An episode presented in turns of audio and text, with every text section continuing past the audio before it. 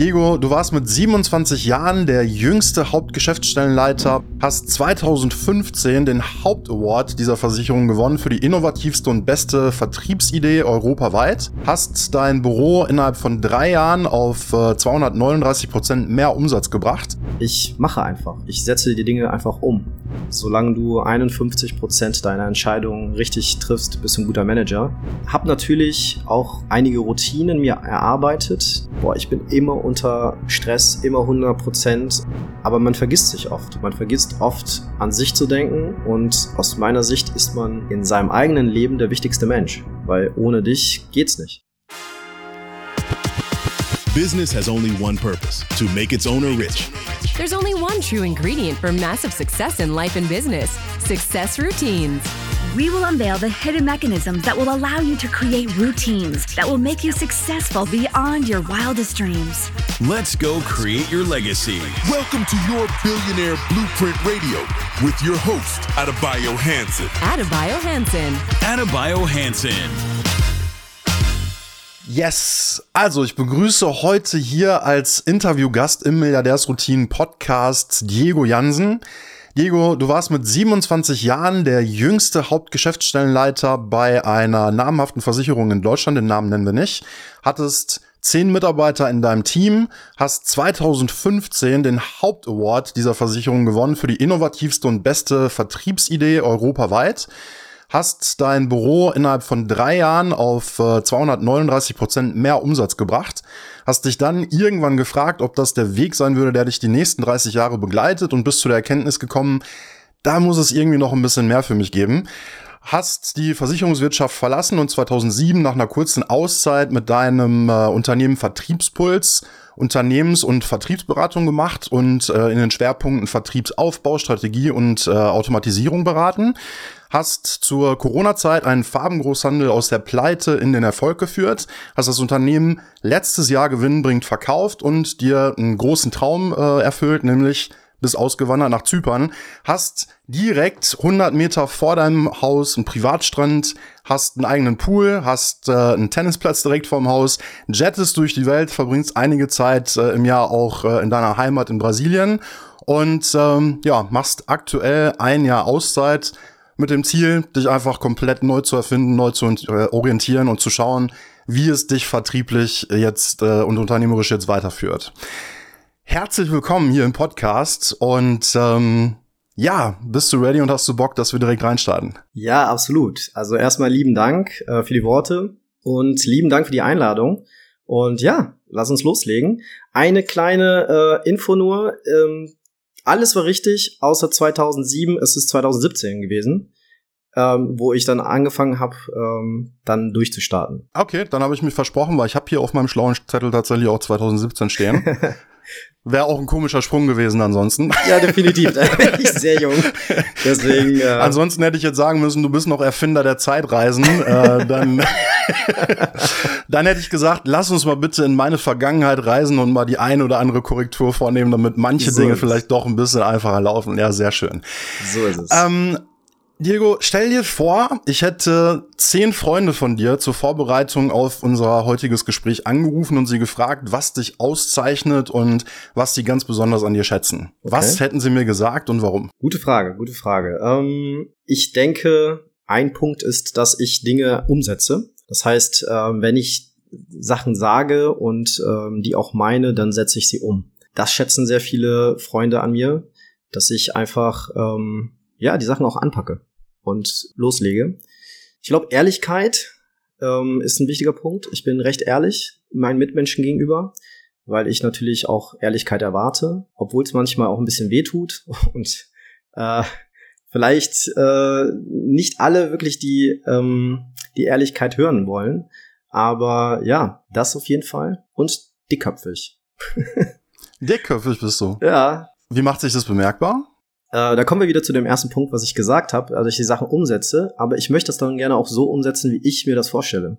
Mhm. Also das ist zwar auf der einen Seite gut, das schätzen dann manche Leute, weil ich dann straight meinen Weg gehe, aber ja, das trifft natürlich nicht immer wieder auf offene Ohren. ähm, ja, that's it. Ist Dickköpfigkeit vielleicht dann auch einfach Beharrlichkeit und einfach zu wissen, was man möchte? Ja, so könnte man es auch ausdrucken. Definitiv. Also ich muss auch ehrlich gestehen, ohne da vielleicht eingebildet zu klingen, aber in den meisten Fällen habe ich auch recht, wenn ich meine, wenn ich. Ich muss gerade lachen, so weil das kenne ich von mir selber auch tatsächlich, ja.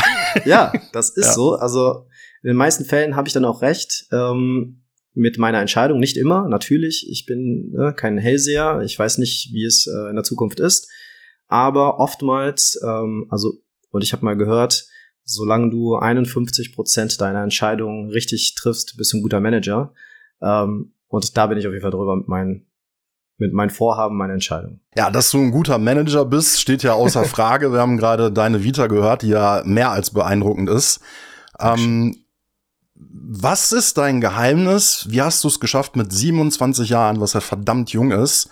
Schon so krasse Erfolge zu feiern und Hauptgeschäftsstellenleiter in einem riesengroßen Versicherungskonzern zu werden? Ähm, durch Tun. Hauptsächlich durch Tun. Also ich behaupte nicht, dass ich irgendwas ähm, besser kann als andere, dass ich irgendwie hochintelligent bin oder ähm, ein super Talent habe. Ich mache einfach. Ich setze die Dinge einfach um, habe ein klares Ziel, ähm, habe natürlich auch einige Routinen mir erarbeitet, die ähm, die natürlich wichtig sind, glaube ich. Ähm, die verändern sich aber auch natürlich mit der Zeit, wenn man reifer wird, wenn man älter wird, neue Dinge dazulernt, verändert, verändern die sich. Aber ich habe auch drei Routinen heute mal für euch mal mitgebracht, ähm, die mich wirklich in meinem Leben begleitet haben und ähm, die ich heute noch tue. Ja, lieben wir hier ganz besonders im Milliardärs-Routinen-Podcast. genau. Ähm, das wäre auch meine nächste Frage tatsächlich, tatsächlich gewesen. Welche Erfolgsroutinen haben dich auf dem Weg begleitet und äh, was sind die Erfolgsroutinen, die wirklich maßgeblich entscheidend dafür waren, dass du eben diese krassen Ergebnisse in so kurzer Zeit erreichen konntest? Ja, also wie vorhin gesagt, es gibt viele Routinen, die ich ähm, auf meinem Weg natürlich ähm, hatte, die ich teilweise verändert habe, äh, neue dazugenommen habe, aber drei wirklich, die sehr, sehr wichtig waren für mich am Ende des Tages. Die erste, die ich mal mitgeben möchte, ist die Me-Time. Mm. Das heißt, ich habe morgens immer eine Zeit, also mindestens eine Stunde am Tag und am besten die erste Stunde am Tag mit Dingen verbracht, die mir persönlich gefallen. Das heißt, worauf ich wirklich Bock habe. Mega. Das ist manchmal, kann das Sport sein, das kann aber auch Meditieren sein, es kann auch ein bisschen Lesen sein. Das ist auch manchmal einfach, wirklich blöd gesagt, manchmal habe ich einfach äh, Playstation gezockt. also einfach Me-Time. Also Dinge, die, wo ich gerade Bock hatte und die mich einfach auch zur Ruhe gebracht haben. Mhm, ähm, mhm. und das hat sich dann so ein bisschen verändert. Auch spazieren gehen. Teilweise jetzt, meine Me-Time ist unter anderem einfach morgens aufstehen und ähm, schwimmen gehen. Ja, nice. Ja, also ich macht man schon mal am Privatstrand, ne? ja, also das, ich mache das jetzt nicht jeden Tag, äh, aber es ändert sich. Aber ich habe die Zeit für mich und ich mhm. entscheide dann morgens, worauf ich gerade Bock habe. Das ja, ist sehr, sehr ein nice. wesentlicher Punkt, äh, wo ich dann auch für mich einfach gemerkt habe, ich bin deutlich entspannter in den Tag reingekommen. Ne? Ja, sehr, sehr nice. Lass uns da mal kurz bleiben, weil das finde ich wahnsinnig ja. spannend. Was ist, was, was ergibt sich daraus für dich für ein wesentlicher Unterschied? Warum ist das so wichtig, dass du sagst, die erste Stunde am Tag muss mir gehören? Weil viele Stunden an dem Tag ähm, oftmals meinem Ziel gehören oder meinem Fokus. Also das, wo ich eigentlich hin will oder meinen Mitarbeitern oder ähm, dem Unternehmen. Aber man vergisst sich oft. Man vergisst oft an sich zu denken und aus meiner Sicht ist man in seinem eigenen Leben der wichtigste Mensch weil ohne dich mhm. geht's nicht. Das ist so wie im Flugzeug. Ähm, wenn äh, Flugzeugabsturz ist, dann ziehst du dir zuerst die Maske an, weil mhm. dann kannst du anderen helfen und mhm. nicht anderen zuerst die Maske aufziehen, weil ne, wenn du äh, dich verlierst, kannst du dir selbst nicht mehr helfen. So, und deswegen Me-Time, ähm, und das habe ich oft vergessen am, am, Anfang meiner Selbstständigkeit. Ja klar, weil wir hören ja immer nur hasseln, hasseln, hasseln, du Richtig. musst machen, du musst tun und gerade in Deutschland, wenn du nichts tust, bist du genau. nichts wert und äh, ja. Genau. Und dann habe ich teilweise schon angefangen, morgens E-Mail zu lesen, aus dem Bett raus, um zu gucken, wie der Tag so startet. Und dann hast, bist du direkt auf dem Stresslevel ähm, und vergisst an dich zu denken. Und deswegen ähm, habe ich das irgendwann mal aufgeschnappt habe das umgesetzt und das mache ich heute noch. Und teilweise nehme ich die Zeit einfach nur schön, um was zu frühstücken. Mach mir ein schönes Frühstück, einen schönen Kaffee, ähm, solche Sachen. Also Hat sich dadurch bei dir auch, was Erfolg angeht, n, n, so eine Veränderung im Kopf ergeben? Hat das einen Schalter umgelegt, diese Routine zu etablieren? Ja, ich bin einfach ruhiger am Tag, am Tag mhm. selbst gewesen. Also das ist mir aufgefallen, dass ich einfach dadurch ähm, entspannter in den Tag gestartet bin. Ne? Und ähm, so einen direkten Schalter nicht, aber mit der Zeit merkt man das. Aber man muss auch erstmal umsetzen, weil das ist nicht, erfahrungsgemäß war das auch nicht so, dass ich das jetzt umgesetzt habe und nach der ersten Woche wusste ich direkt, okay, das geht mir total viel besser, sondern es kommt mit der Zeit. Ja, cool. Nice. Routine Nummer zwei? Ähm, Routine Nummer zwei, und ich glaube, das geht schon so ein bisschen in die Selbstorganisation, das sind deine To-Dos. Viele Menschen beklagen, und ich auch damals, äh, kann ich mich noch sehr daran erinnern, ähm, dass ich immer gedacht habe, boah, ich bin immer unter Stress, immer 100 Prozent und ich habe immer so ein Stresslevel gefühlt, der nicht abbaut. Und irgendwann auf einem Seminar habe ich das mal aufgeschnappt, ähm, wie man sich selbst dann halt organisiert. Und da kamen diese To-Dos, ähm, To-Do-Listen, weiß jeder, ne, wie man äh, die ausfüllt und die umsetzt. Aber das Wichtige dabei ist, morgens und abends seine To-Dos zu machen. Das heißt, morgens habe ich immer meine To-Dos für den Tag äh, mir angeschaut, organisiert und To-Dos, die gar nicht zu schaffen sind, auf andere Tage verlegt. Das war ganz wichtig. Und meine Big 3 To-Dos. Das heißt, die drei Punkte, die wichtig sind, mein Unternehmen nach vorne zu bringen. Weil man hat oftmals sehr viele To-Dos, die man ähm, am Tag hat, die man erledigen möchte. Aber die Frage ist, was sind jetzt die wichtigen, die dich wirklich nach vorne bringen? Mhm. Also die dein Unternehmen einen Schritt weiter nach vorne bringen. Ist es jetzt, diesen einen Kunden anzurufen? Ist es jetzt vielleicht äh, das Mitarbeitergespräch? Ist es äh, wirklich auf eine Reklamation zu antworten? Alles wichtig, aber was bringt dein Unternehmen jetzt wirklich nach vorne? Mhm. So. Und die drei natürlich zuerst erledigen. Eat the frog first, ne? Also die, die drei zuerst erledigen. Und das Wichtige bei diesen To-Dos, am Abend, das heißt, bevor ich Feierabend gemacht habe, habe ich ähm, diese To-Dos ähm, natürlich abgehakt oder während des Tages und den nächsten Tag geplant. Also was ist wichtig an dem nächsten Tag zu machen? Mhm. Und das war für mich wirklich ein Gamechanger, weil ich dann Feierabend gemacht habe und nicht mehr tausend Dinge im Kopf hatte was muss ich erledigen, mhm. was, was muss ich tun, weil ich wusste, alles steht in meiner To-Do-Liste. So, und das war für mich wirklich Stressabbau pur.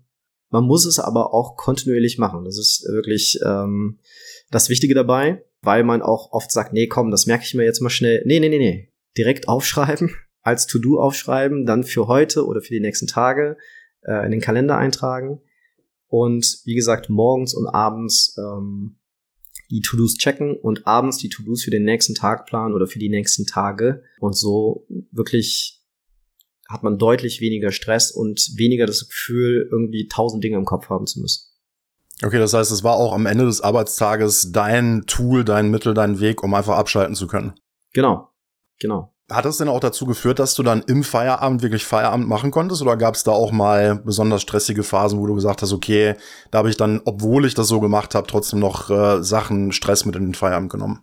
Ja, es ist halt, also ist halt die Frage, ne? Natürlich hat man dann mal Dinge, ähm, die einem dann zwischendrin noch einfallen, weil als Unternehmer, als Selbstständiger ist man, hat man ja nie richtig Feierabend. Ne? Also es ist ja nicht so, dass ich jetzt sage, ich habe Feierabend, okay, und äh, wenn jetzt ein Kunde anruft, nee, also dann äh, bitte morgen nochmal anrufen. Nein, das macht man natürlich, also ich zumindest nicht. Es gibt verschiedene Lebensweisen, aber so habe ich nicht gehandhabt. Äh, mir ging es da erstmal darum, diesen Stress wegzuhaben. Aber was ich mir dann angeeignet habe, ist, ähm, ich habe das dann auch in digitaler Form gehabt als mhm. App. Und es gibt da tolle Tools, die man nutzen kann. Und ich habe das dann direkt in meine App eingetragen. Das heißt, wenn mir der Gedanke kam, ah, ich muss auch das erledigen, direkt in die App rein und dann wusste ich, am nächsten Morgen mache ich ja wieder meine To-Dos und dann sehe ich das und dann kann ich das wieder einplanen. Ja. Lass uns an der Stelle gerne mal kurz ein bisschen Cross-Werbung machen. Welches Tool hast du denn konkret genutzt? Ja, also das, was ich wirklich äh, empfehlen kann, ist To-Do-Ist. Das ist wirklich tolles Tool, das kann man kostenlos nutzen. Also jetzt hier keine, keine Werbung, bezahlte Werbung, sondern wirklich, ich bin einfach begeistert von dem Tool.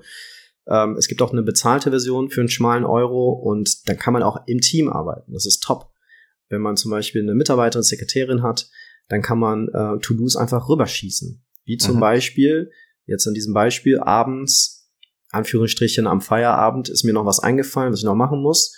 Aber das muss ich vielleicht nicht selber erledigen, sondern ich habe es aufgeschrieben und habe es der Mitarbeiterin direkt auf den Tisch gelegt. Und da meine Mitarbeiter ebenfalls solche Routinen hatten, die ähm, eng mit mir zusammengearbeitet haben, wusste ich, am nächsten Tag wird sie das sehen. So, Ja, nice. das war echt oder ist ein echt ein gutes Tool, weil ich immer noch damit arbeite. Äh, jetzt gerade in meiner Auszeit so gesehen, natürlich nicht mit Mitarbeitern, aber ich nutze für mich selbst. Und auch private Dinge trage ich ein. Mhm. Ja, noch Reifen wechseln und man muss noch einkaufen gehen. Einfach sich selbst zu organisieren. Ja, sehr, sehr wichtig, einfach den Kopf frei zu haben, damit das nicht unnötig Energie frisst, ne? Genau, genau. Und man schafft auch viel mehr am Tag. Das ist wirklich, wirklich geil. Also Ja, cool. man sieht sehr auch schön. am Ende des Tages, was man geschafft hat. Ja. Du hast gerade noch einen ganz wichtigen Punkt gesagt, nämlich du hast drei Prioritäten dir geschafft. Die drei Mhm. Punkte, die dein Unternehmen am schnellsten voranbringen. Wie hast du denn diese drei Punkte für dich ausgemacht? Was ist da dein Weg? Ja, da gibt es bestimmte Regeln, die man ähm, nutzen kann. Aber hauptsächlich habe ich mir, um das einfach zu erklären, einfach darüber nachgedacht, okay, was ist das, was mich langfristig jetzt mein Unternehmen nach vorne bringt? Ich gebe mal ein Beispiel. Ein Kunde hat sich zum Beispiel ähm, hat reklamiert, weil ähm, als Beispiel eine Farbe jetzt nehme ich den Farbenhandel mal, eine Farbe nicht richtig ähm, gewirkt hat und nicht richtig das war, was der gesucht hat. Ist ein sehr wichtiger Punkt, ne, dem Kunden natürlich nachzukommen. Aber ist die Frage, muss ich das kurzfristig machen? Oder kann ich vielleicht den Kunden auch fragen, lieber Kunde, ist es vollkommen ausreichend für Sie, wenn ich mich morgen oder übermorgen nochmal melde? Weil oftmals ist das nicht dringlich. Dementsprechend ist das eine Sache, den Kunden jetzt zufriedenzustellen, nichts, was langfristig mein Unternehmen noch weiter steigt. Es ist, das hält mein Unternehmen vielleicht noch am Laufen, weil der ist ja schon Kunde und der wird wieder einkaufen. Aber dadurch habe ich nicht mehr Umsatz gemacht und nicht mehr Kunden gewonnen. Aber vielleicht noch die drei Leads noch anzurufen, die noch auf meinem Tisch liegen, die noch wichtig sind, damit ich Neukunden gewinne. Das ist eine, äh, zum Beispiel ein, ein Big Point. Es kommt aber auch auf die, auf die Situation gerade an, welche Herausforderungen man gerade hat und wo man gerade arbeitet. Oder vielleicht die drei Bewerber nochmal anzurufen, um sich zu multiplizieren. Ja, es ist immer abhängig von der Situation, die man gerade hat und ähm, ja, welchen nächsten Step man im Unternehmen gerade ähm, vor sich hat. Hm. Interessant. An dem Punkt hast du dann noch einen Tipp? Wie, wie legst du da die Gewichtung? Wann ist jetzt die Zufriedenheit des Kunden wichtiger und wann der Neukunde? Weil ich glaube, das ist auch ein Punkt, wo sich sehr, sehr viele dran aufhängen und dann im Zweifelsfall die falsche Entscheidung treffen. Ja, ist auch ein sehr schwieriger Punkt, muss ich sagen, weil natürlich ähm, bin ich überzeugt, dass man den bestehenden Kunden, der schon gekauft hat, jetzt nicht liegen, äh, links liegen lassen soll und äh, ne, der soll warten. Nein, aber einfach mal da erstmal fragen, bis wann braucht man das? Also bis wann wird es wirklich wichtig? Also mehr auf den Kunden eingehen und den Kunden vielleicht danach fragen, wie seine Genau. Welt so aussieht. Genau, und Mhm. das vielleicht schon vorne im Sekretariat, das heißt im Support. Das heißt, die Pe- Person, die die Beschwerde aufgenommen hat oder die Reklamation aufgenommen hat, Mhm. ähm, einfach mal den Kunden mal zu fragen, ähm, lieber Kunde, ist das für Sie in Ordnung, wenn ich, äh, wenn wir uns übermorgen bei Ihnen melden oder wenn, wenn wir uns morgen bei Ihnen melden? Weil oftmals ist es gar nicht dringlich. Und wir machen es zu unserer dringlichen Aufgabe, weil wir denken, dass der Kunde sofort eine Antwort haben will. Mhm. In manchen Situationen ist es so, aber oftmals ist es nicht so. Und dann macht man sich unnötig Stress. Mhm. So, das heißt, da die Dringlichkeit ähm, einfach mal zu erfragen. Einfach mal zu gucken, wie es ist. Wichtig ist natürlich ein Feedback zu geben, da auch dem Kunden. Ne? Und nicht einfach, ich sehe das ja selbst bei mir als Kunde, wenn ich irgendwo einkaufe oder wenn ich selber ein Problem habe, dass die Leute dann einfach drei Tage nicht antworten. Das, das geht nicht. Aber wenn ein Unternehmen mir einfach eine E-Mail schreibt und sagt, hey, ähm, wir haben gerade viel zu tun, aber übermorgen melden wir uns, dann ist das für mich absolut fein. Aber natürlich gibt es viele Unternehmen, die sagen, wir haben viel zu tun und das kann jetzt länger dauern. Das ist für mich aber Mhm. keine Aussage. Weil, Mhm. was heißt das? Drei Tage oder drei Wochen? Ne? Und dann, äh, ja, ist es ein bisschen, ist ein bisschen blöd. Und der Neukunde natürlich ist in der Regel immer wichtig, weil da wird Neugeschäft gemacht. Ja, absolut. Absolut. Cool. Erfolgsroutine Nummer drei. Ja, Nummer drei, das ist wieder an sich selbst zu denken und es ist eher Sport und Ernährung. Tatsächlich. Mhm. Weil ich war früher immer ein Stressesser. Das heißt, wenn ich Stress gehabt habe, dann habe ich mich selbst vergessen den ganzen Tag und habe teilweise am Tag vergessen zu essen. Und dann abends merkt man, wenn der Stress so wieder runtergeht, ach, man hat ja auch Hunger, man muss ja auch was essen. Und dann hat man sich irgendwas reingehauen, weil man natürlich keine Lust mehr hatte, noch was zu kochen oder sonstiges. Und ich denke, Sport und Ernährung ist extrem wichtig. Das heißt, Sport auf der einen Seite, um ein bisschen den Kopf frei zu bekommen, weil ich muss auch echt ähm, sagen, oftmals beim Sport sind mir Lösungen gekommen zu Problemen, die ich ähm, vielleicht noch lösen musste. Mhm, mh. Weil man einfach da den Kopf vielleicht frei hält und vielleicht nur Musik hört oder gar nichts hört. Ähm, es muss auch nicht jeden Tag sein, aus meiner Sicht. Es, also natürlich, wenn man das mag und wenn man affin dafür ist, natürlich gerne. Aber ich mache auch nicht jeden Tag Sport. Aber auf jeden Fall mal anzufangen und an sich zu denken. Und Ernährung, ähm, das ist auch so eine Sache. Ich habe dann angefangen, einfach vorzukochen. Das heißt, die Woche für die Woche vorzukochen und dann einfach mal Mittagessen mitzunehmen Mhm. damit es nicht diese Situation kommt, dass man abends merkt, oh ja, ich muss ja was essen, in den Supermarkt geht und sagt, boah, jetzt noch eine halbe Stunde, dreiviertel Stunde kochen. Nee, komm, ich hol mir eine Pizza. so. Und das hilft einem nicht weiter.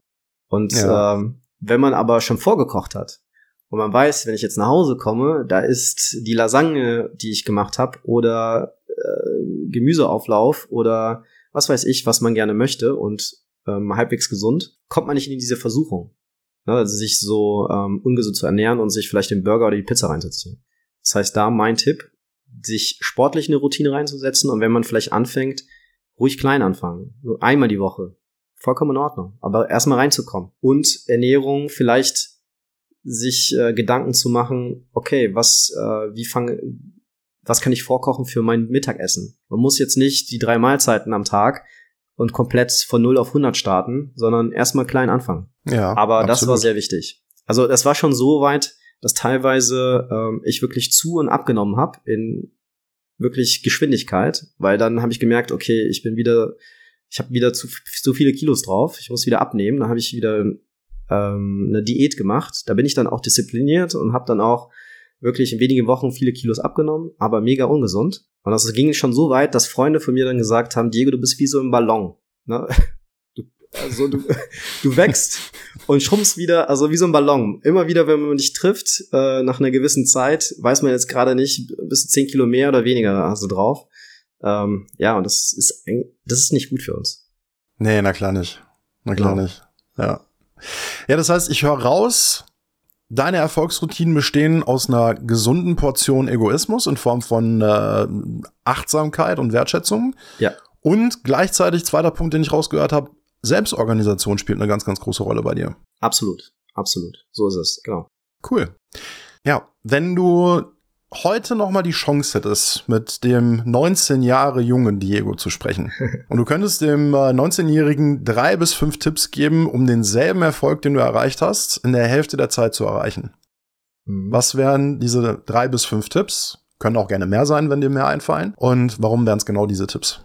Gute Frage. Also erstmal würde ich die drei Big Points, die ich jetzt, äh, die drei Routinen direkt von Anfang an machen, weil das habe ich nicht so gemacht, sondern äh, mit der Zeit gelernt und gemerkt, dass es für mich ähm, wichtig ist und mich nach vorne bringt. Ich würde mir aber noch einen Tipp geben, das alles ein bisschen entspannter zu sehen, weil ich habe zwar sehr schnell Karriere gemacht, weil ich auch sehr fokussiert war und das ist auch alles wichtig, aber ich habe mir selbst auch sehr viel Stress gemacht. Was So. heißt das konkret? Ja, also teilweise wirklich so viel gearbeitet, dass ich mich wieder selbst vergessen habe, komplett. Mhm. Und meine Freizeit und ne, mein, mein Privatleben, ich will das jetzt nicht unterteilen, als Unternehmer ist es immer schwierig, aber einfach sich selbst komplett vergessen habe. Ähm, genau, das alles ein bisschen entspannter zu sehen, weil am Ende des Tages geht es darum zu leben und es geht darum glücklich zu sein und es geht darum, äh, und das merke ich jetzt in meiner freien Zeit, wo ich jetzt ein bisschen den Kopf frei habe, worum es eigentlich im Leben geht. Äh, Erfolg, mega gut und wichtig, Ziele zu verfolgen, aber es geht darum, aus meiner Sicht glücklich zu sein. Und also meine Routinen umzusetzen, das würde ich als ersten Tipp. Zweiter Tipp, das Ganze entspannter zu sehen? Ähm, ja, gute Frage, muss ich echt drüber nachdenken. Ja, nimm dir die Zeit. Ja, ich denke, ähm, am Ende des Tages muss man diese Erfahrung machen, die man gemacht hat, um dahin zu kommen, wo man ist. Also ich glaube, wenn ich jetzt auf einige Fehlschläge verzichten würde, die natürlich schön gewesen wären in der Zeit, äh, weil es lief natürlich nicht alles rosig, hätte ich wahrscheinlich nicht daraus gelernt. Mm. Und ich glaube, dass ähm, wenn ich das von Anfang an richtig gemacht hätte, wüsste ich vielleicht nicht, wie es nicht geht, um es dann richtig zu machen. Ich finde es gerade so sensationell, was du sagst, weil das ist ähm, eine Sache, die ich auch meinen Unternehmern immer wieder sage. Mhm. Ja, gerade wenn, wenn die in Ungeduld verfallen oder auch in Selbstzweifel, in Selbstvorwürfe, weil wir das wieder in dieser typischen deutschen Mentalität sind von du bist nur was wert, wenn du was geleistet hast. Ich sage immer, das ist die Ausbildung, die wir alle machen mussten. Ja. Weil letztendlich, wenn wir nicht auf die Fresse gefallen wären und diese ganzen Fehler gemacht hätten, wie hätten wir wissen sollen, wie es richtig läuft? So ist es. Hundertprozentig. Ja. Wo, wobei wir auch wieder beim Punkt sind, den du gerade gesagt hast, sieh das Ganze einfach mal viel entspannter. Ja, genau, das ist es. Weil es Ja. geht ja darum zu leben. Ne? Also natürlich verstehe ich das total. Und wie gesagt, ich war selber sehr Karriere ähm, fixiert, weil ich wollte Geld verdienen. Weil ich das aus meiner Familie, aus meiner Kindheit so nicht kannte, äh, was es heißt, Geld zu haben. Aber es ist alles schön und gut. Aber wenn du einen gewissen Level erreicht hast, dann denkst du dir, ja, das ist gut. Und jetzt? so. Ja. Und ich finde auch, du hast ja beim Intro ähm, meine Erfolge super dargestellt, aber natürlich stehen dahinter fünf bis zehnmal mehr Misserfolge, Mhm. die ich natürlich durchlaufen musste, um erstmal zu verstehen, worauf es ankommt. Magst du vielleicht, musst du natürlich nicht, wenn du nicht willst, aber magst du vielleicht zwei, drei dieser Misserfolge mal teilen, einfach damit die Zuhörer sich auch daraus wieder was mitnehmen können? Gerne. Ähm, ich kann ein Beispiel nehmen. Also ich komme, wie du gesagt hast, aus der Finanzdienstleistungsbranche. Ich habe das gelernt ähm, und ähm, habe eine Ausbildung gemacht. Ausbildung lief alles super und direkt nach meiner Ausbildung habe ich mich selbstständig gemacht äh, in einem Unternehmen und war Handelsvertreter. Das heißt, man ist zwar selbstständig, aber nicht 100 Prozent. Ne? Mhm. Ähm, aber man ist auf sich allein gestellt. Das heißt, ich war bis jetzt in meinem Leben nur in mein, meiner Ausbildungszeit so gesehen angestellt, danach direkt in die Selbstständigkeit und habe gedacht, super, es läuft hier so weiter, weil die Ausbildung lief sehr, sehr gut, aber gar nicht. Das erste halbe Jahr lief ganz gut, danach ging es gar nicht, weil ich echt eine Herausforderung hatte, Neukunden zu generieren und zu finden. So, Das heißt, es ging gar nicht? Wie, wie kann ich mir das im Alltag vorstellen? ich habe gearbeitet, ich habe teilweise 60, ähm, 65 Stunden die Woche gearbeitet, aber Krass. habe nicht die Dinge gemacht, die notwendig sind, um letztendlich nach vorne zu kommen. Also natürlich, ich habe gearbeitet, ich habe viele Sachen gemacht, wo ich geglaubt habe, okay, so kann ich Neukunden gewinnen. Es hat aber nicht funktioniert. Und ich komme gleich zu der Lösung, warum. Mhm.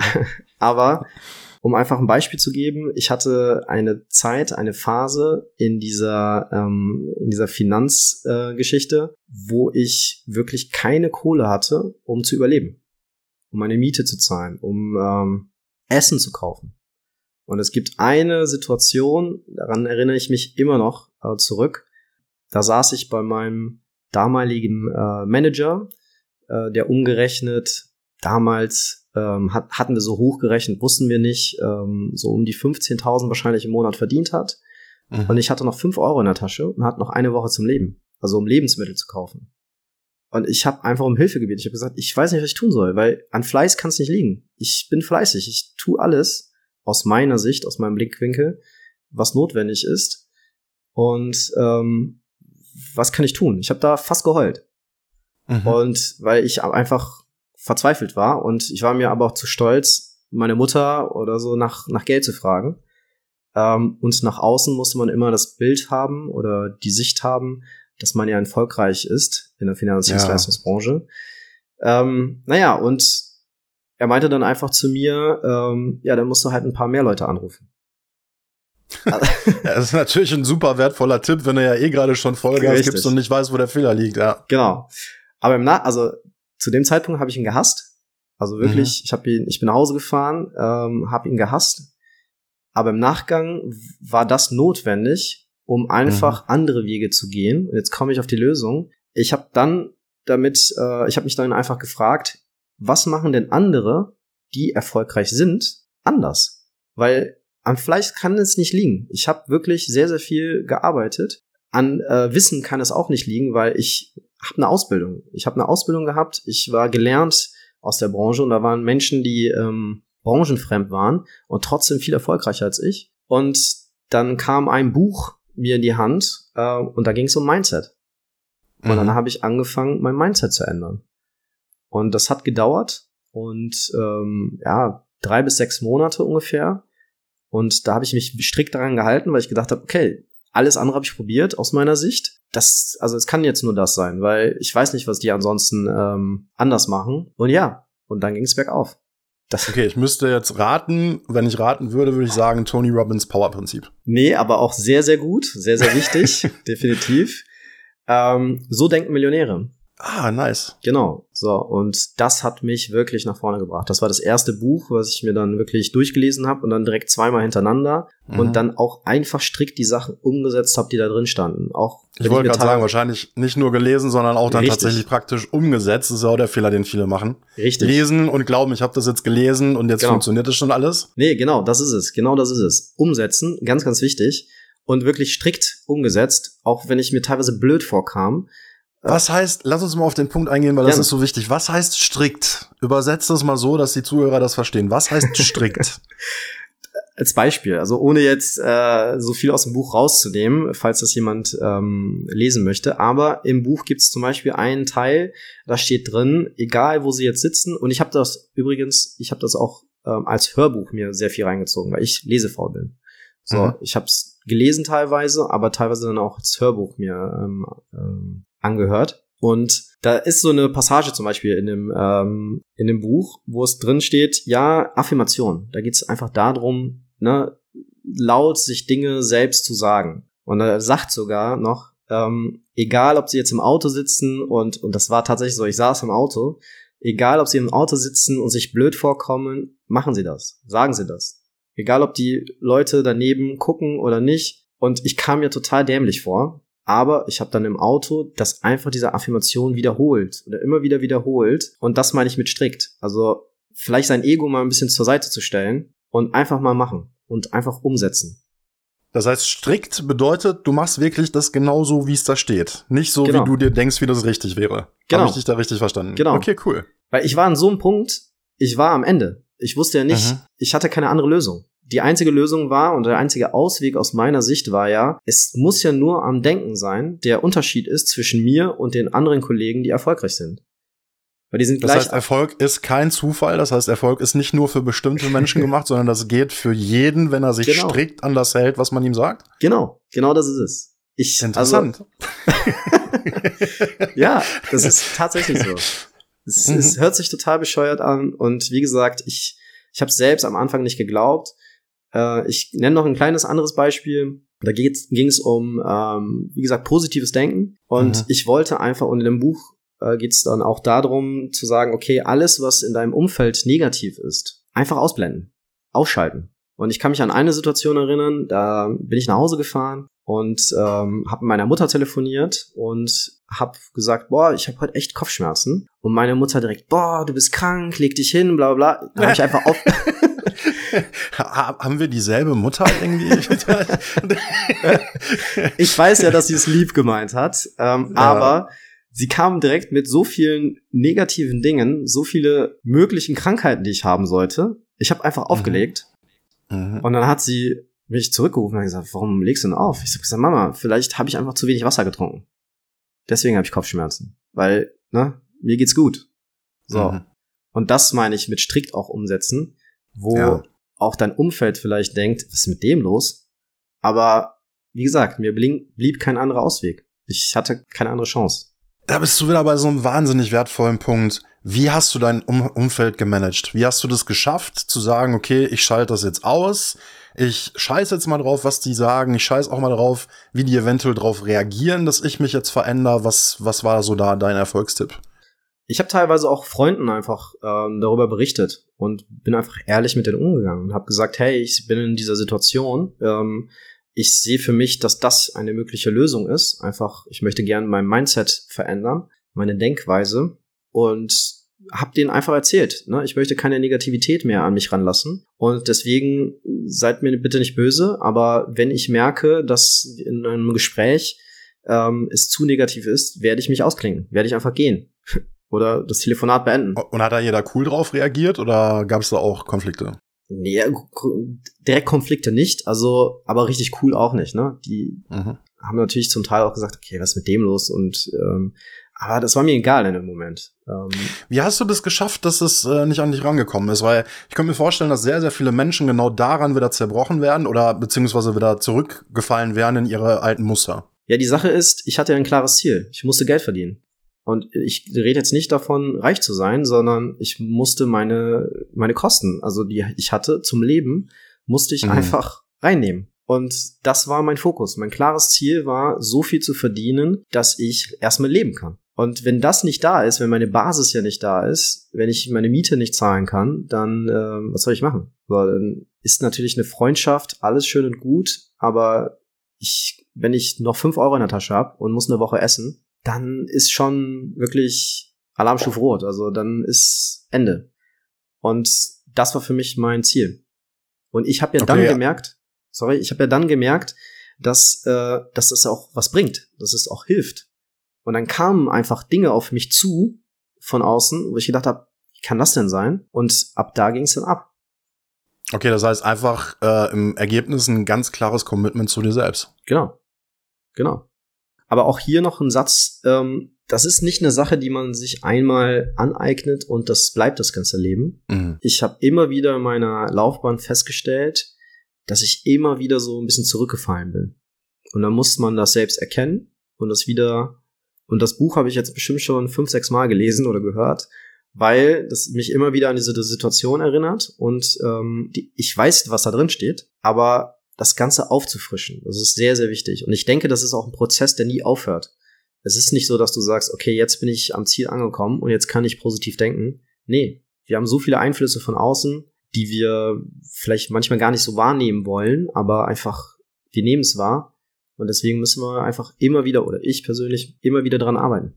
Ja, auch ein mega wichtiger Punkt. Das heißt, du sagst, es reicht nicht aus, Dinge einmal zu lernen, sondern neue Routine Genau. Dinge immer wiederholen, nochmal wiederholen, nochmal wiederholen, immer wieder auffrischen, damit sich das richtig tief reinsetzt. Definitiv. Also wir haben auch als Kinder Fahrradfahren gelernt.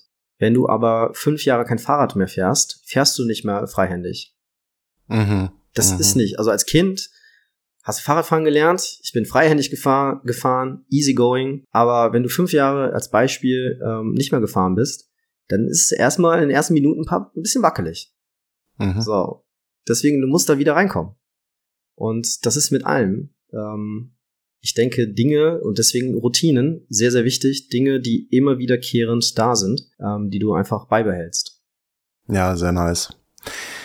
Was ist dein Antrieb im Leben? Was möchtest du bewegen? Was ist das Warum hinter dem, was du machst? Ähm, das hat sich verändert, tatsächlich mit der Zeit. Immer wieder.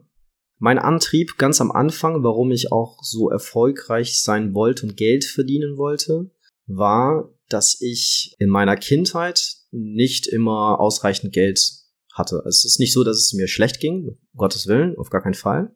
Aber ich konnte mir nicht immer schöne Dinge leisten. Deswegen habe ich sehr früh angefangen zu arbeiten, nebenbei, am Wochenende und und und und teilweise da damals als Dachdecker auf dem Bau habe ich gearbeitet, fünf Euro die Stunde, um mhm. ein bisschen was nebenbei zu verdienen. Und deswegen der Antrieb damals war für mich, ich möchte irgendwann, wenn ich Kinder habe und eine Familie gegründet habe, möchte ich gerne, mit, wenn ich meinem Kind am Schaufenster vorbeigehe und das Kind sagt mir, Papa, ich möchte das gerne haben, mhm. dass ich nicht drüber nachdenken muss, ob ich es mir leisten kann oder nicht. Ich würde es zwar nicht kaufen, einfach so aus erzieherischen Gründen, aber ich will nicht darüber nachdenken müssen oder das Geld zusammenzählen, um zu gucken, ob ich es mir leisten kann. Und das war für mich der, das war wirklich ein Bild in meinem Kopf, das ich hatte und darum ging es mir. Also ich war nie so richtig materiell, materieller Typ. Natürlich, man wollte mal ein schönes Auto fahren, dann habe ich ein schönes Auto gefahren, aber das war für mich so der Fokus. Und natürlich dann irgendwann auch für meine Familie sorgen zu können, für, speziell mhm. für meine Mutter auch. Mhm. Ähm, ja, das hat sich aber dann irgendwann verändert, weil ähm, als ich in der Finanzdienstleistungsbranche dann recht gut verdient habe, ging es dann ein bisschen mehr um mich. Das heißt, so wie du es auch im Intro gesagt hast, ja, war's das jetzt? Also ich verdiene jetzt gutes Geld, arbeite jetzt nicht mehr so viel, weil ich recht organisiert war, ein gutes Team hatte. Aber das, das jetzt die nächsten 30 Jahre, nee. Also ich will da, da ist doch noch mehr da draußen. So. Mhm. Und dann ging es mehr um mich. Okay. Mein Antrieb war, jetzt die nächsten Jahre so zu arbeiten, dass ich auswandern kann. Dass ich einfach irgendwann in der Sonne leben kann. Am Strand, ne, wo meine Herkunft äh, ist. Mhm. Äh, also nicht Zypern ist nicht meine Herkunft, aber äh, Brasilien, wo es warm ist, äh, Meer und das. Deswegen, das hat sich verändert. Und äh, jetzt ist es auch mehr, mein Antrieb ist jetzt mehr, glücklich zu sein, tatsächlich. Mhm. Interessant, dass du das wiederholst. Das ist mir gerade schon aufgefallen. Was ist deine Definition von Glück? Was ist es, was Diego glücklich macht? Wie sieht das aus? Ja, das ist, ich denke, das ist eine Sache, das muss jeder für sich ähm, selbst erfragen und sehen, was einen wirklich glücklich macht. Für mich ist es wirklich ähm, Freiheit zu haben. Mhm. Also das Thema Freiheit ist für mich extrem wichtig geworden. Vor allen Dingen auch, wenn wir jetzt die letzten Jahre ähm, uns zurückerinnern, was ähm, ähm, zur Corona-Zeit und und und, wo es nicht viel um Freiheit ging. Und da ist es mir nochmal, um nochmal so wichtiger geworden, Freiheit zu haben. Das heißt, das zu tun, worauf ich Lust habe, ohne mich einschränken zu lassen. Mhm. Ich muss keine Rolex haben. Ich muss kein, äh, kein Ferrari haben. Alles gut. Ne? Also wie gesagt, ich verurteile auch niemanden, der sagt, hey, das ist mein Antrieb. Weil vielleicht ist diese Person gerade wirklich in, das, in einer anderen Phase, die, wo ich auch mal drin war, mit einem anderen Antrieb. Ähm, oder vielleicht macht das die Person auch glücklich. ist ja vollkommen okay. Leben, leben lassen. Ne? Aber für mich ist einfach der Punkt, ähm, ja, Freiheit zu haben. Einfach Zeit für mich selbst. Das ist mega wichtig. Und einfach, zum Beispiel, mich macht das momentan total glücklich, morgens aufzustehen, schwimmen zu gehen oder auch die Zeit für mich zu nehmen, dann ins Fitnessstudio zu fahren, mit Zeit währenddessen zu überlegen, okay, was mache ich Schönes, zu essen. Dann fahre ich in den Supermarkt, kaufe die Sachen ein, koche, ich koche sehr gerne. Dann nehme ich mir wirklich die Zeit dafür. Und es schmeckt ganz anders. Genau. Und ja. einfach die Zeit zu haben. Und wenn ich jetzt sage, okay, ich habe Lust, ähm, morgen irgendwo hinzufliegen, äh, um Freunde zu besuchen, das ist für mich, das macht mich glücklich und auch meine Definition für Luxus. Meine mhm. Definition zu sagen, okay, das zu tun, worauf ich Lust habe in dem Moment. Ja, fühle ich total, was du gerade sagst, ja. Ja. Ja.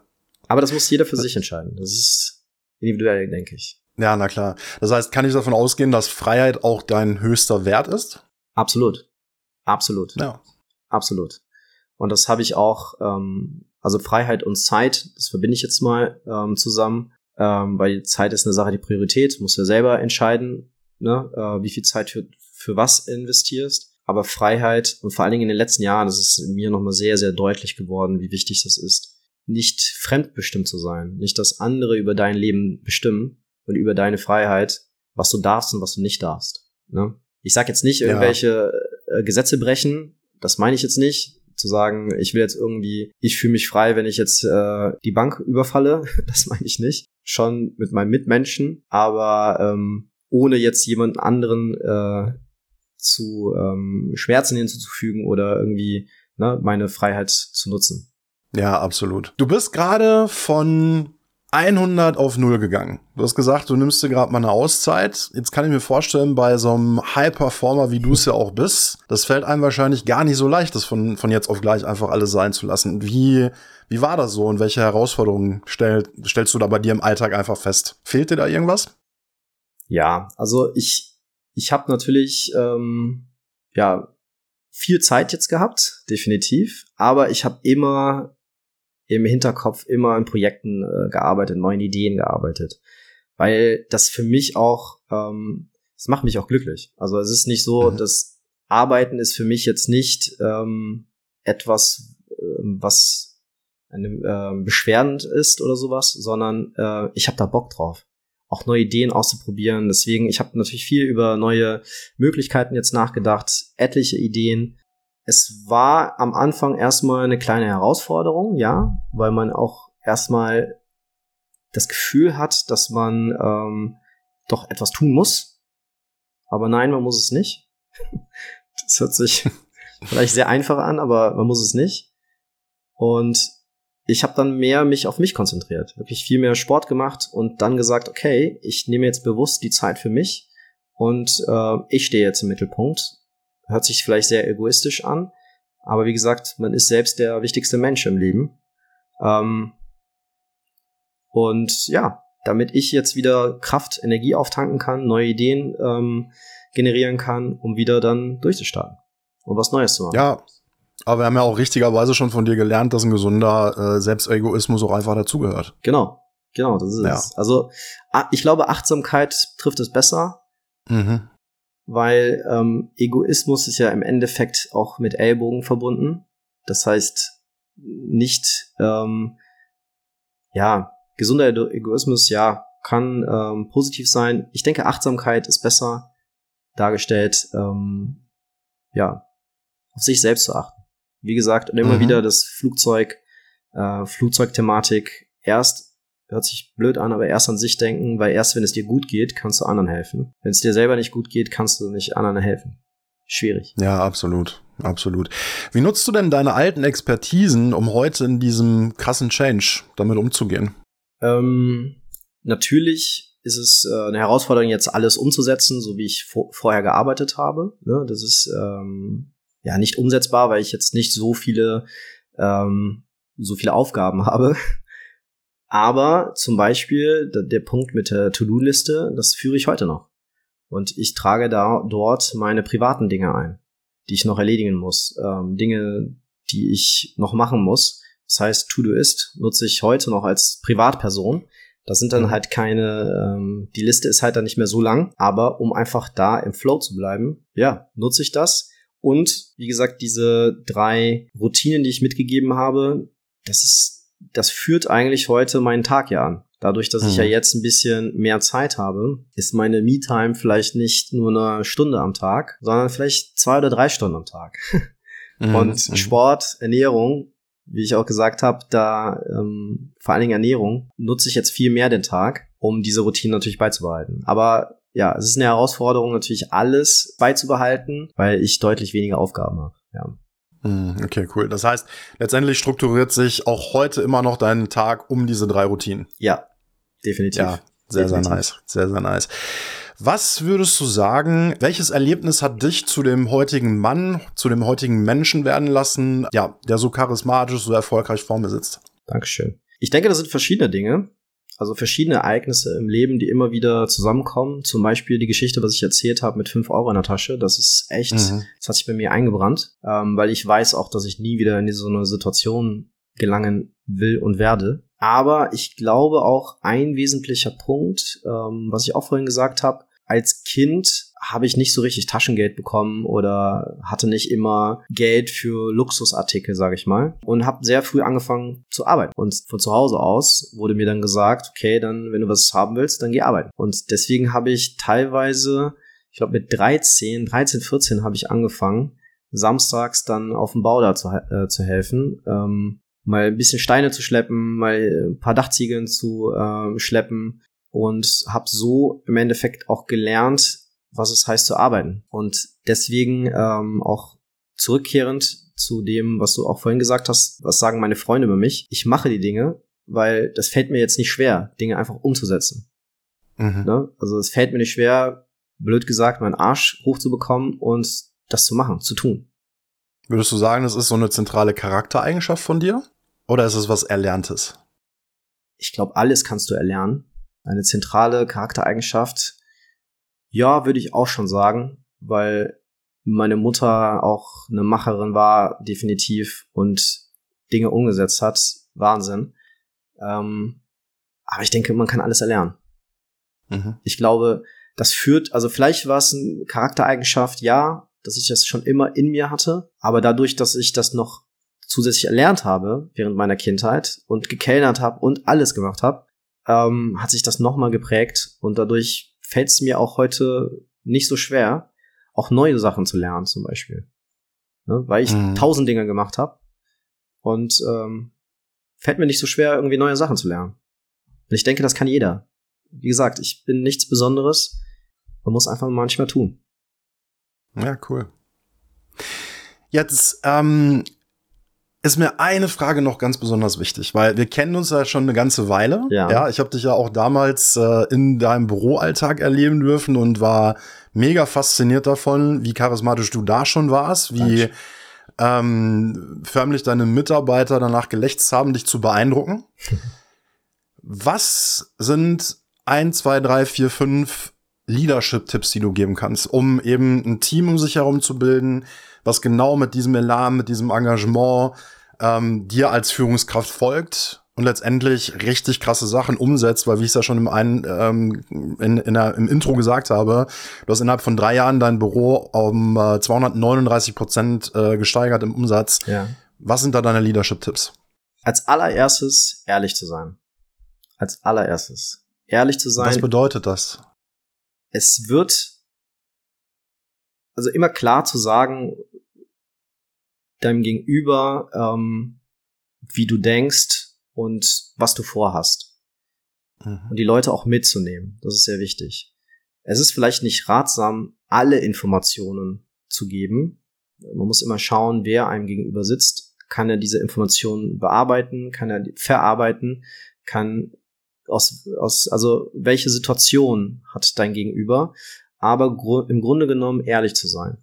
Auch wenn ich nicht immer äh, gut damit gefahren bin, ehrlich zu sein.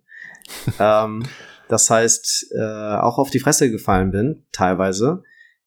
Aber ich denke immer noch, dass es ein sehr, sehr wichtiger Punkt ist, deinen Mitmenschen gegenüber ehrlich zu sein, weil dann bekommst du das auch zurück. Nicht von allen, aber von vielen Menschen wirst du es zurückbekommen. Wahrscheinlich von denen auf jeden Fall, wo sich's lohnt. Genau, dann weißt du auch, wer, wer, wer wichtig ist. Ne? Also, Mhm. Ja, definitiv. Und das ist auch, das, obwohl ich, ähm, wie gesagt, das nicht immer gut damit gefahren bin, ist es eine Eigenschaft, denke ich, was wichtig ist. Einfach Ehrlichkeit. Und auch wenn es manchmal weh tut.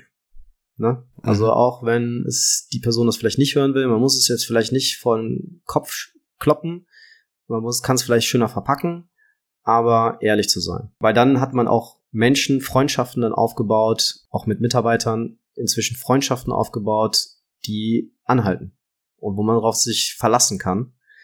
Ja, dann ähm, wichtig ist auch ähm, vorzumachen. Das heißt, es gibt natürlich viele Manager-Eigenschaften oder Wege, aber ich bin überzeugt davon, und das kommt wahrscheinlich ein bisschen aus dem Vertrieb, dass man sagt, okay, wenn ich was von dir fordere, dann kannst du das auch jederzeit von mir fordern. Heißt Mhm. jetzt nicht, dass der Mitarbeiter jederzeit von mir fordern kann, auch den Kunden nochmal anzurufen, den Kunden anzurufen, das, weil man hat auch andere Aufgaben. Aber es geht darum, dass wenn ich sage, okay, ich erwarte von dir, dass du diese äh, Erfolgsquote hast, dass du mindestens sagen kannst, ähm, wie es geht. Es muss nicht sein, dass du selber ein Top-Vertriebler bist, weil du hast vielleicht andere Eigenschaften. Fußballtrainer sind nicht immer die besten Fußballspieler ge äh, gewesen, aber Mhm. du musst wissen, worauf es ankommt. Ja, So. und im Vertrieb verschieben sich ja irgendwann auch einfach die äh, Tätigkeitsfelder. Ne? Also wenn du Richtig. Vertrieb leitest, bist du ja selber nicht mehr so 100% im Vertrieb involviert, wie du es vorher warst. Genau. Aber du musst die ba Basics beherrschen und vormachen können. Mhm. Das heißt, Ja, ja, eher, absolut. eher nach diesen, äh, nicht da vorne geht's lang, sondern mir nach. Ne? Mhm. Also vormachen. Ich habe kurz Beispiel auch da. Da gab's äh, Situationen, ähm, wo ich von Kollegen und Mitarbeitern gefordert habe, hey, baut doch mal hier so eine Theke auf und ne, und bin dann immer wieder hinterhergerannt, ey, die Theke ist ja noch nicht aufgebaut. Ganz simple Sache, die wir schnell umsetzen mussten und bin immer wieder hinterhergerannt, so dass es mir leid war, dass ich einfach mir einen Tag geschnappt habe und habe die blöde Theke selber aufgebaut. So einfach gesagt, okay, gut, dann baue ich die Theke auf und beim nächsten Mal werde ich halt nicht mehr fragen, sondern es wird dann gemacht oder wir müssen uns ja halt ernsthafter halt äh, Gedanken drüber machen, ne, weil kann ja nicht angehen. Also es ist ja nichts, äh, Mhm. ist ja nicht so, weil ich mir zu schade dafür bin, sondern man hat andere Aufgaben. Mhm. Ja, also ehrlich sein, vormachen, also mir nach, ein gutes Beispiel sein im Ganzen und ja, für die immer ein offenes Ohr zu haben, denke ich, ist auch sehr wichtig für die Mhm. Mitarbeiter. Und zu wissen, was bei den Leuten abgeht. Weil das sind Menschen, das sind tatsächlich auch Menschen. Mm. Und das vergisst man oft, weil man sehr viel fordert. Und ähm, ein offenes Ohr zu haben in einem gesunden Maß. Natürlich nicht wie in jedem Pipifax. Ne? Also man muss da auch ein gesundes Maß haben. Aber ja, da in dieser Zeit, äh, wo du mich da erlebt hast, wusste ich teilweise alles von meinen Mitarbeitern, auch Dinge, die ich gar nicht gefragt habe. Aber das war zum Teil so ein Vertrauensverhältnis, dass ähm, ja sie mir das anvertraut haben, bestimmte Lebenssituationen, was zu Hause teilweise abging. Und das ist sehr wichtig für dich als Manager oder als Führungskraft, dich ähm, oder zu verstehen, warum die Person das gerade so ist oder nicht so ist. Mhm. Ne? Man hat viel mehr Verständnis für die Situation, wenn die Menschen einfach offener sind. Aber das erreichst du nur, wenn du erstmal ehrlich bist. Das wollte ich gerade fragen. Also das ist ja dann schon ein besonderes Mitarbeiterverhältnis, was du da hattest. Was ist da der, der Schlüssel, damit sich Mitarbeiter dir gegenüber so öffnen, dass du wirklich so viel über sie erfährst? Ich glaube tatsächlich die Ehrlichkeit, einfach ehrlich der Person gegenüber zu sein. Ja, also immer geradeaus zu sagen, was man denkt. Also jetzt heißt nicht die ganze Zeit äh, seine Meinung zu posaunen, das nicht, aber in den wichtigen Momenten der Person schon zu sagen, wie es ist. Oder was Mhm. gerade einfach Wahrheit zu sagen. So. Hast du auch Privates über dich selbst geteilt? Ja. Oder hast du da gesagt, nee, da muss irgendwie eine Grenze sein, weil ich bin Führungskraft, dann nehmen die mich nicht mehr ernst? Nein, habe ich nicht. Also Hm. ich habe jetzt nicht erzählt, wo ich Samstagabend war oder sonstiges. Nicht unbedingt, teilweise äh, natürlich auch, aber ich habe da jetzt keine Grenze, weil im Endeffekt sind wir Menschen und wir wollen ja auch miteinander eine Beziehung aufbauen. Ähm, eine nicht nur eine Geschäftsbeziehung, sondern auch eine freundschaftliche Beziehung, weil man sich jeden Tag so, so lange sieht. Also wenn man sich nicht leiden kann, dann sollte man sich überlegen, ob man wirklich zusammenarbeitet. Hm. Ne? Ähm, und ich habe einmal von einem Manager gehört, und das fand ich auch sehr spannend. Ich stelle nur, ich stelle nur Mitarbeiter ein, die ich auch gerne abends zu mir nach Hause zum Essen einladen würde. Mm, So, und das fand ich gut. nice, Das fand ich gut. nice. Ja. ja, da entsteht dann natürlich auch eine ganz andere Teamkultur. Definitiv. Definitiv. Ja, Ja. Ja, Sehr deswegen schön. ehrlich sein. ja, voll cool. Ähm, du warst ja extrem erfolgreich im Vertrieb, hast danach auch mit Vertriebspuls andere äh, Unternehmen im Vertrieb erfolgreich gemacht. Mhm. Wenn du ein Vertriebsunternehmen innerhalb von 90 Tagen dazu bringen müsstest, den Umsatz zu verdoppeln oder die richtigen Weichen zu stellen, um den Umsatz zu verdoppeln, Mhm. wie würdest du das angehen? Was wären so deine drei Top-Strategien? Also Top-Tipp, den ich mitgeben kann, ist erstmal über die bestehenden Kunden nachzudenken. Das heißt, nicht darüber nachzudenken, wo kriege ich jetzt mehr Leads her und wie kann ich jetzt, wen kann ich jetzt noch als Neukunden generieren, sondern das war auch wirklich in Anführungsstrichen mein Erfolgsschlüssel bei Vertriebspuls. Ich habe auch erst immer geschaut ähm, bei meinen Kunden, wie machen die Upsellings, das heißt bestehende Kunden, die schon was gekauft haben und wie kann man diese bestehenden Kunden noch mehr an sich binden, dass die vielleicht nochmal kaufen? Oder wenn es ein Produkt ist, das einmalig ist, ähm, wie können die mich weiterempfehlen? Ne? Das heißt, weil da ist ja das Vertrauensverhältnis schon aufgebaut. Also mein Top-Tipp, den ich mitgeben kann, ist auf jeden Fall die auf die bestehenden Kunden zu schauen. Das heißt, entweder Upsellings, aber jetzt nicht, ich meine damit jetzt nicht unnötig irgendwas zu verkaufen, was der Kunde nicht, nicht braucht, sondern Mhm. mal genau hinzuhören, mal genau zu erfragen, weil oftmals habe ich einfach festgestellt, es wurde irgendwas verkauft, der Kunde war aber nicht zufrieden, weil er eigentlich was anderes haben wollte, aber man hat einfach Angst gehabt, das zu fragen, weil es teurer war. Ja, aber das bringt dann am Ende des Tages nichts. Mhm. So. Und Empfehlungen. Auf Empfehlung zu gehen und zu sagen, okay, vorausgesetzt der Kunde ist mit einem zufrieden und das hat alles funktioniert, dann nochmal auf den Kunden zuzugehen und zu sagen, okay, ähm, wer fällt Ihnen ein oder wie können Sie denn positiv über mich sprechen? Wen können wir da ansprechen? Oder es kommt immer auf die Branche an, weil im Endeffekt gibt es, und das muss ich sagen, das ist ein Punkt mit Empfehlungen, das macht kaum ein Unternehmen in Deutschland, die ich kennengelernt habe, wirklich gut Mhm. wirklich gut. Und das ist ein Punkt, ich glaube, da kann man wirklich noch extrem viel rausholen, weil diese Menschen, die ja gekauft haben und wie gesagt, vorausgesetzt, es ist alles gut gelaufen. Wenn man eine Kackdienstleistung hat, dann brauchst du auch nicht nach Empfehlungen zu fragen. Das ist auch geil. ja, Ja. das, das, Wem, wem kannst du, wem kannst du meine Scheiße empfehlen? Ja. ja. Aber da kommen wir wieder zu dem Punkt. Ne? Also man muss natürlich genau hören, was der Kunde möchte. Und auch wenn er reklamiert, zum Beispiel Reklamationen, wenn man die richtig bearbeitet und genau hinhört, was ist denn das Problem des, des Kunden, wenn das dann durch ist und alles wieder läuft, der Kunde wieder zufrieden ist, dann wird er dich doch weiterempfehlen, weil der hat dich doch in der Situation erlebt, wo Ja. es kritisch war. Und wenn du dann Ja. gut reagierst, ja, was soll denn noch passieren? Ja, absolut. Ich bin da so bei dir. Ich habe damals ja auch in der Versicherungsbranche auch schon Trainings gegeben, Ja. Leute ausgebildet. Und ich kann mich noch super daran erinnern, da haben wir mal einen Tag ein Telefontraining gemacht. Mhm. Und ich habe erst den halben Tag Theorie gemacht und habe dann gesagt, was nützt dir die Theorie? Jetzt gehen wir in die Praxis. Das heißt, ich hatte auch Kartei organisiert, damit wir da telefonieren können. Und kann mich noch daran erinnern, dass eine junge Kollegin mit einer Kundin telefoniert hat, nach, ich glaube, anderthalb, zwei Minuten aufgelegt hat, einen total roten Kopf gehabt hat und gesagt, oh, was war das denn? Und dann habe ich sie gefragt, was war denn da los? Ja, die hat mich direkt angemault, die ist so lange nicht mehr angerufen worden, da ist so viel Scheiße passiert. Ich sag, äh, gib mir mal die Karte, ne? Und so, nein, da kannst du nicht wieder anrufen, die ist total sauer, da brauchst du nicht anrufen. Ich sag, gib mir die Karte. So, und dann habe ich sie angerufen und habe letztendlich genau das gemacht, was du gerade sagst. Ja. Deshalb, mir ging gerade so das Herz auf. Ich, äh, viele haben Angst, wenn die verärgerte Kunden haben, dass sie dann mit nichts reißen können. Ich sag mir, das sind die liebsten Kunden. Ja. Weil wenn andere da Mist gebaut haben, bin ich doch der Erste, der was, der da was richtig gut machen kann. Und Genau. dann lieben die mich heiß und innig. Und ich habe mit der 20 Minuten telefoniert und mir ging es gar nicht um irgendwie irgendein Ziel, Genau. sondern mein einziges Ziel war, da mal zu, zu verstehen, was, was ist ihre Welt, was sind ihre Probleme, wie kann ich ihr irgendwie helfen. Mhm. Und nach 20 Minuten hatte ich einen Termin. Ja, aber das ist es. Ne? Genau. Ja, Genau das ist es. Ja. Also, ich kann das, also, es wundert mich nicht, dass du da Erfolg hattest, weil genau darum geht's. Man muss sich einfach in Ja. sich selber reinfühlen. Ne? Also, wenn man selber ja verärgert ist mit dem Unternehmen, ist jetzt die Frage, dein Gegenüber, worum geht's ihm? Geht's jetzt darum, Upselling zu betreiben? Deswegen meinte ich vorhin, es geht nicht darum, irgendwas zu verkaufen, sondern es geht in erster, wenn du merkst, dass dein Gegenüber, der Dienstleister, äh, der Verkäufer, es wirklich darum geht, dein Problem zu lösen. Das, was dir gerade wirklich stinkt, das zu organisieren. Warum solltest du woanders hingehen? ja, absolut. Und dann kann man bei Absolut. solchen Kunden, wenn dann alles gut gelaufen ist, nach einer gewissen Zeit nach einer Empfehlung fragen.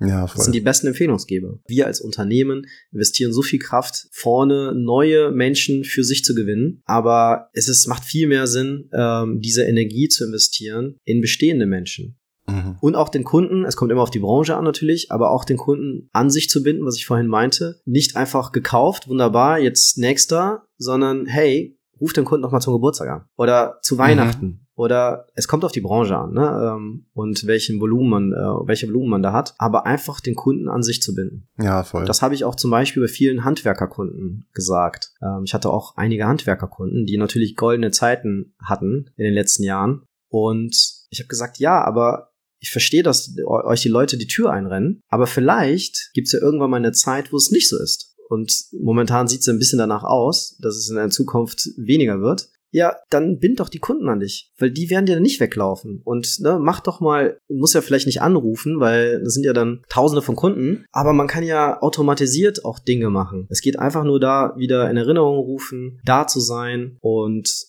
ja, die Bedürfnisse der Kunden zu stillen. Ja, sehr, sehr nice. Das ist ja schon fast ein sehr, sehr schönes äh, Schlusswort. Diego, ich könnte mit dir noch zwei Stunden weiter quatschen. Sehr, sehr spannend. Du hast auch wahnsinnig wertvolle Nuggets mit uns geteilt, aber mit Blick auf die Zeit muss ich leider langsam zum Ende kommen. Absolut. Bevor wir allerdings wirklich zum Ende kommen, kommen wir jetzt noch mal zu einer Quick and Dirty Fragerunde. Bist du bereit? Okay, gerne. Also ich stelle dir jetzt noch zwölf Fragen, nicht lange überlegen, Ja. einfach direkt aus dem Bauch raus und beantworte mir bitte die Frage und sag mir kurz, warum das so ist. Okay. Ich versuch's. Ich gebe mein Bestes. Okay, sehr gut. Also, Klassik oder Jazz? Klassik. Ähm, warum? Einfach, ähm, pff, ja, habe ich einfach so gesagt. Kann ich nicht sagen. Okay. Sneaker oder Business-Schuhe? Sneaker, bequem, Alltag, definitiv fühle ich mich wohler. Okay. Krawatte, ja oder nein? Nein, nicht mehr. Früher ja, immer getragen, kein Bock mehr drauf. Nicht notwendig. Okay. Kaffee oder Tee? Kaffee, definitiv. Äh, muss jeden Morgen. Bier oder Wein? Wein. Man wird älter Mhm. und man, man ändert sich. Das war früher anders. ähm, nächste Frage brauche ich bei dir eigentlich schon fast gar nicht fragen, aber Sonne oder Schnee? Sonne, definitiv. Definitiv. Fliegen oder Zug fahren? Fliegen, schneller, einfacher. Mhm. Okay. Dubai oder Thailand? War ich beides noch nicht. Deswegen, äh, ich würde sagen Thailand, weil das steht nächstes Jahr auch auf meiner Liste. Cool. Film oder Serie? Serie, hat man länger was von. Mhm. Konzert oder Comedy-Event? Comedy-Event, ich lache gerne. Mhm. Anzug oder Poloshirt? Polo-Shirt, viel bequemer Mhm. und äh, natürlicher. Okay, cool. Und dann jetzt letzte Frage. Wenn du der Gedanke im Kopf eines jungen, aufstrebenden Unternehmers in den Anfangs 20ern wärst, Mhm. welcher Gedanke wärst du und warum? Ich glaube, ich wäre der Gedanke, dass ich die Welt zu einer besseren machen wollen würde. Und sei es nur in meinem eigenen Umfeld. Es muss jetzt vielleicht gar nicht so wirklich sein, ähm, äh, dass ich jetzt die Welt verändern möchte oder soll. Aber mein Umfeld und als Beispiel einfach Ehrlichkeit und Rücksicht mit meinen Min- Mitmenschen gegenüber. Weil ich glaube, wenn das jeder machen würde, dann hätten wir eine bessere Welt. Mm. Einfach rücksichtsvoller zu sein. Meinen Mitmenschen gegenüber und ehrlich einfach zu sein. Könnte es ein besseres Ende für diese Episode geben? Vielen Dank. Diego, wenn die Leute dich finden möchten online, wo können sie dich finden? Momentan bin ich gar nicht online viel unterwegs, aber Instagram. Instagram, ich poste zwar auch nicht so viel, ich werde das jetzt aber zukünftig ein bisschen ändern. Mhm. Genau, aber da kann man mich finden, Diego Jansen und ja, Okay, cool. Ja, packen wir auch in die Show Notes. gerne. Und äh, ja, vielen, vielen Dank für das Interview, vielen, vielen Dank für deine Zeit und wahnsinnig viele wertvolle Nuggets. Dankeschön. Danke, dass ich da sein durfte und danke für die Einladung. Ja, sehr gerne. Ja, sehr schön. Dann in diesem Sinne, viel Spaß, einen schönen Tag und bis ganz bald. Danke gleichfalls. Bis bald. Ja, ciao. Tschüss.